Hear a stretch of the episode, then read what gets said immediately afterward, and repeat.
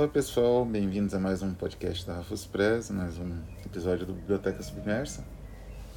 Hoje nós vamos tratar de um lançamento muito interessante desse ano de uma editora argentina, né? As editoras argentinas têm um grande destaque porque tem uma é uma variedade grande de propostas, né? Uh, a litera, assim, as editoras independentes lá têm uma força até considerável tem bastante possibilidade de vendas, né? Eles têm uma quantidade muito maior de livrarias, enfim. A Argentina ela tá melhor que o Brasil em muitas coisas, especialmente no ramo cultural, depois desses anos todos com o nosso regime destruidor da cultura, né? É um relançamento da editora Letra Sudaca, né? Esse lançamento já foi comentado inclusive por Mariana Henriques, né? Escritora importante. Vou deixar aqui o link, inclusive, na, no comentário, o link da, na descrição, né? O link da, da resenha que ela fez. E o livro é, é Horror, Histórias de Sangue, Espíritos e Secretos, de Dario Argento. Dario Argento, diretor italiano, célebre, que dirigiu, praticamente assim, ele é um dos, né, grandes criadores dentro do gênero giallo, Dirigiu também algumas obras marcantes do cinema dos anos 70 e 80. Tem uma marca, tem uma marca autoral muito forte, né? Como Suspiria e tudo mais. Ele, enfim, teve altos e baixos na carreira nos últimos anos. Ele é octogenário, se não me engano. E ele está tentando retornar, né? Tem um filme dele que foi lançado recentemente, é, mas, enfim, despretensioso e tal. E ele lançou essa coletânea de contos, né? Já existe uma autobiografia dele chamada Paura, também lançada, aliás, pela Letra Sudaca, que é uma editora espetacular, né? Tem um trabalho com cinema muito forte. É curioso o nome, né? Sudaca é a maneira pejorativa como os espanhóis, a antiga metrópole, se refere aos sul-americanos de fala, né, que falam espanhol, uma sudaca de merda. Então eles absorvem né, essa, essa, digamos, essa forma pejorativa, né, marginal e tal. então o horror é uma coletânea de contos, eles já lançaram uma autobiografia também que saiu já faz algum tempo, do Dario Argento. A edição original é de 2018, da Mondadori, grande editora italiana. E a edição da Letra Sudaca é de 2022. A tradução é de José Micho. A capa é de Santiago Caruso. A capa, aliás, lindíssima, belíssima trata de alguns dos temas do livro com uma leitura do Santiago Caruso, que é muito própria. E são. Uh, tem um pequeno, um breve introdução de uma, de uma página do autor, um comentário, na verdade, introdutório do autor. E são um total de seis contos. E eles têm uma lógica muito peculiar que a própria Mariana Henriques percebeu e que eu tendo a concordar com ela, né, na análise dela. A lógica é mais ou menos assim. Uh, o Dario Argento ele começa com contos mais breves, menos é, centrados principalmente na psique dos personagens, ou seja, em primeira pessoa, né, a narração. E ele vai, uh, digamos assim, conforme o livro, os contos, você vai lendo os contos esses contos vão se tornando mais longos, mais compassados, com variações de ponto de vista. Obviamente que uma narração em primeira pessoa segue o personagem, né? Então ele vai variar para um discurso indireto livre com mais frequência. E uh, os contos, os três últimos contos, né? Nisso eu concordo com a Mariana Henriques também, são os melhores. São os mais longos, os mais articulados o, o Secreto de Meirano não é tão longo assim. Quer dizer, mais ou menos longo, né? mas eles vão ficando mais longos, mais articulados e mais interessantes, de um ponto de vista geral. Não que os outros não sejam. Né? Tem o primeiro conto que é Noche em los Uffizi, que é na galeria de Uffizi, né? que é espetacular, assim, né? O, o Argento recebeu autorização para filmar na galeria de Uffizi, que é muito raro, né? Eu não, não me lembro nem de documentários filmados na galeria, na galeria Uffizi, que fica em Florença e é um dos museus, assim, uma das galerias, um dos museus mais espetaculares, né, do planeta Terra. O acervo deles, é, enfim, é, é, de uma beleza, assim, incrível, né? E é muito raro filmar lá, é difícil filmar lá. Ele conseguiu autorização, acho que fez uma parte do filme, de um filme dele dos anos 90. E Aqui ele faz meio que uma recapitulação, provavelmente, do que. até de coisas que aconteceram mesmo, né? Porque ele provavelmente teve que visitar o Fizi para achar os ângulos e tal. E aí nisso surgiu talvez a ideia desse conto. Então você vê, é, é possível perceber até rastrear nessa evol... É, os contos apresentam como se fosse uma evolução do Dario Argento dominando as ferramentas de construção de narrativas escritas. Não que ele não domine as ferramentas de construção de narrativas, obviamente, ele domina muito bem. Mas a narrativa escrita, ela não é só, digamos assim, o conto, especialmente, ele não é só um argumento de um roteiro, né? Isso é um problema para muitos, uh, algumas pessoas, né? Alguns diretores ou atores que trabalham com audiovisual e às vezes migram para a literatura. O primeiro que eles precisam lidar é que né, montar um argumento não é o mesmo que montar um conto. Né? O conto é uma linguagem própria. O argumento ele é apenas uma exposição narrativa, exposição mais ou menos narrativizada do, de elementos centrais do roteiro. Né? Então, aqui, então tem um roteiro como uma espécie de muleta. Né? Então, no, no, no caso específico da, do conto, ele, não, ele precisa né, abrir mão do roteiro e funcionar por si mesmo. Então, os dois primeiros contos do, do Argento, que é o Noite nos Uffizi e Rojo Púrpura na Biblioteca Angélica,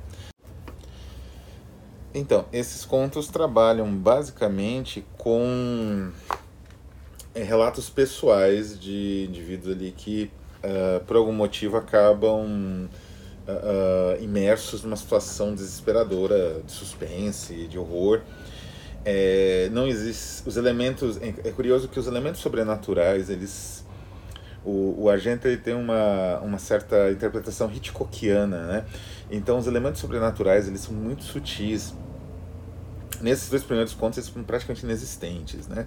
Nos outros eles aparecem a não ser no último conto em que existe uma interação sobrenatural mas que nunca é exatamente digamos assim estruturada de uma forma uh, sei lá, de um lore, né, de, um, de uma explicação um, que vá uh, ser parte da trama, a intervenção do sobrenatural ela é indireta, ela é imprecisa, ela é variável, ela depende ambígua, ela depende muito da, da percepção do leitor, do digamos dos personagens isso é muito rico, né? Isso é muito Hitchcockiano e ao mesmo tempo Poiano, né? Então essas são as grandes, a gente identifica as grandes referências estéticas do do Dario Argento. Inclusive, antes de falar dos três contos, melhores contos, né? Aí tem o terceiro conto, que é Vila Palagônia, que é relativamente longo, né? É uma transição. E... Mas, de qualquer maneira, todos esses contos trabalham muito com uma noção de locus, não é o locus horribilis, né? Quer dizer, são, são lugares que os personagens uh, visitam, né? Nesse da La Palagônia, ele, é literalmente uma visita guiada, né? De turismo. Então são lugares assim turísticos em geral que possuem uma espécie de possibilidade aterrorizante que surge para os personagens. Né? O último conto também, aliás, é numa instância turística na Ásia, numa praia. Então é, é muito interessante esse aspecto, né? É um provavelmente é um autor que surgiu a, a, o gosto narrativo, né? O desenvolvimento narrativo, no caso do Argento, a partir dessa percepção, né, da partir da viagem, né? Provavelmente esses esses contos foram anotações de viagem ou até de trabalho que ele fez, como foi ali no caso da galeria da Eliofise, e aí depois ele transformou isso em narrativas curtas, não é? Então temos aí, digamos assim, tanto a, a proposta estética, né, que é Hitchcockiana e Pauliana, e a proposta temática, que é esse aproveitamento muito inteligente, né, dos do locus horribilis, né, dos lugares assim, dos elementos assustadores, elementos sombrios ou sinistros dentro desses espaços de visita pública, né? São espaços abertos em que em geral não se espera grandes, digamos assim, uh, é, nada muito fora do normal, né? Não sei, sei lá, um batedor de carteira ou coisa do gênero. E ele vai percebendo também a riqueza disso conforme os contos vão passando. No primeiro conto da, da galeria, ele cria todo um universo ali de justificativa para ele estar tá à noite na galeria e ser noite, pouca gente. Já no segundo conto da Biblioteca Angélica, é, já acaba um pouco isso, durante o dia, em praças públicas. Né? Então ele vai percebendo que o, os elementos assustadores dos contos eles não estão ou da, desses lugares né desses locos é, desses locos né não é por conta da, da, da, questão ali do, do ambiente adequado né da, da atmosfera adequada. Eles têm é, possibilidades digamos assim de desestabilização né de de uma percepção ali, digamos assim, marcada pelo, pelo inquietante na própria construção deles, na constituição deles, e até como objeto turístico. E aí os três últimos contos que eu gostaria de falar, porque eles são simplesmente, assim, é, é, eles não são exatamente geniais, o livro todo não é genial, né?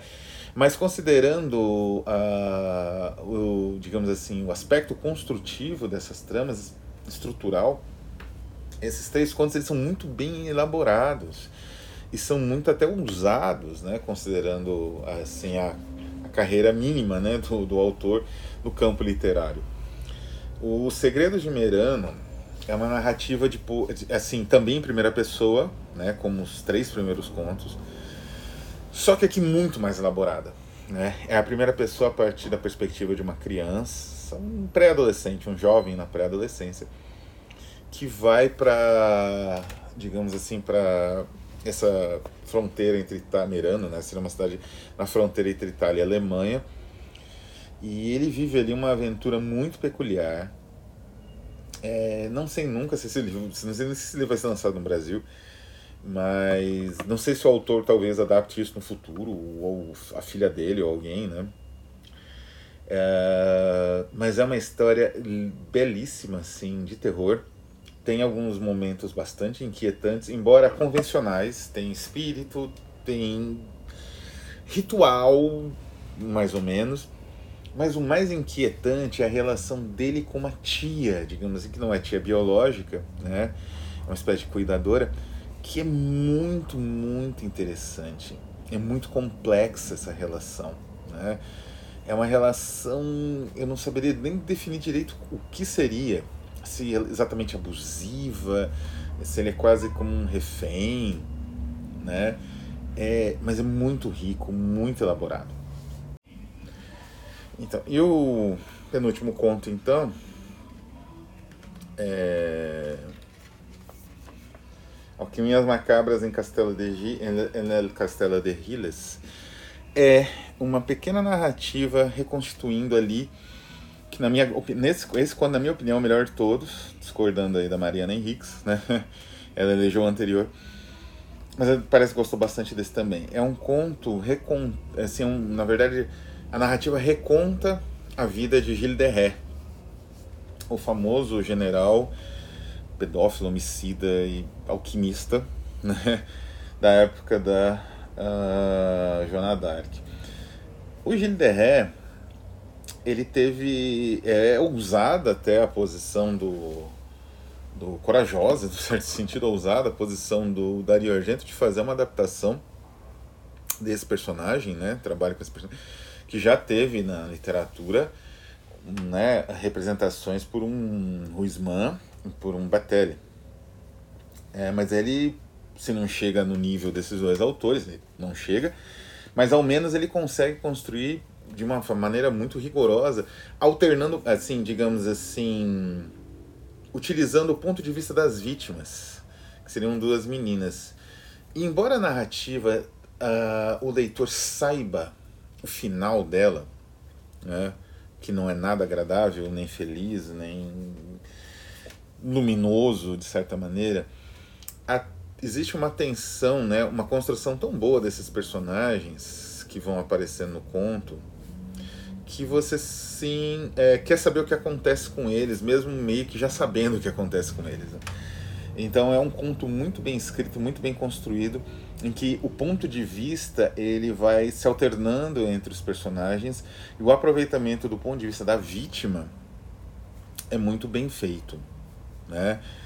A maneira como as vítimas, que são crianças, se iludem, né, de que talvez haja uma saída, a maneira como uh, enfim o próprio Gilles de Ré, né ele vivia uma vida bizarra de decadência de, de enfim é muito bom esse conto e o último conto é uh, Demônios em Singapura Singapur né em espanhol também é excelente. Ele tem uma estrutura semelhante à do Gilles de Ré, né, o conto anterior, então Aí se vê que o, o Dario Argento começou a ficar mais, digamos assim, confortável em narrativas mais complexas, com múltiplos ângulos, né? E muitos personagens narrando, né, de diferentes perspectivas. Aqui é uma quantidade ainda maior, porque seria um hotel, sofre um ataque terrorista de natureza muito estranha. Nada é muito bem explicado nesse conto. Tem aparições sobrenaturais, tem maldições, tem tem uma estrutura de forte de filme B, mas ao mesmo tempo é muito bem feito e muito, digamos assim, rico, né?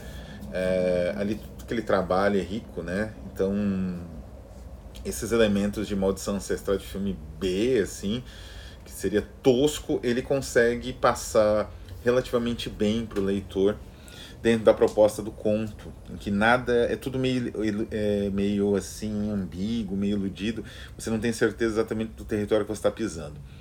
Então, nesse sentido, é um conto também muito bom, muito bem estruturado, com múltiplas perspectivas, um final apocalíptico, assim, né, em vários, bom, em vários níveis, uh, mas ainda assim inferior ao conto do Gilles, que é muito, é, digamos assim, mais orgânico, mais bem, bem amarrado, mas bem estruturado.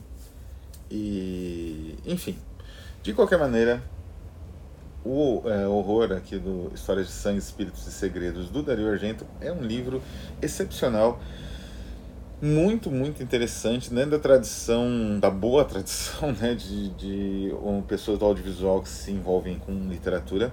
Espero algum dia que alguma editora brasileira se interesse. Vou ficando por aqui, um abraço a todos e até a próxima.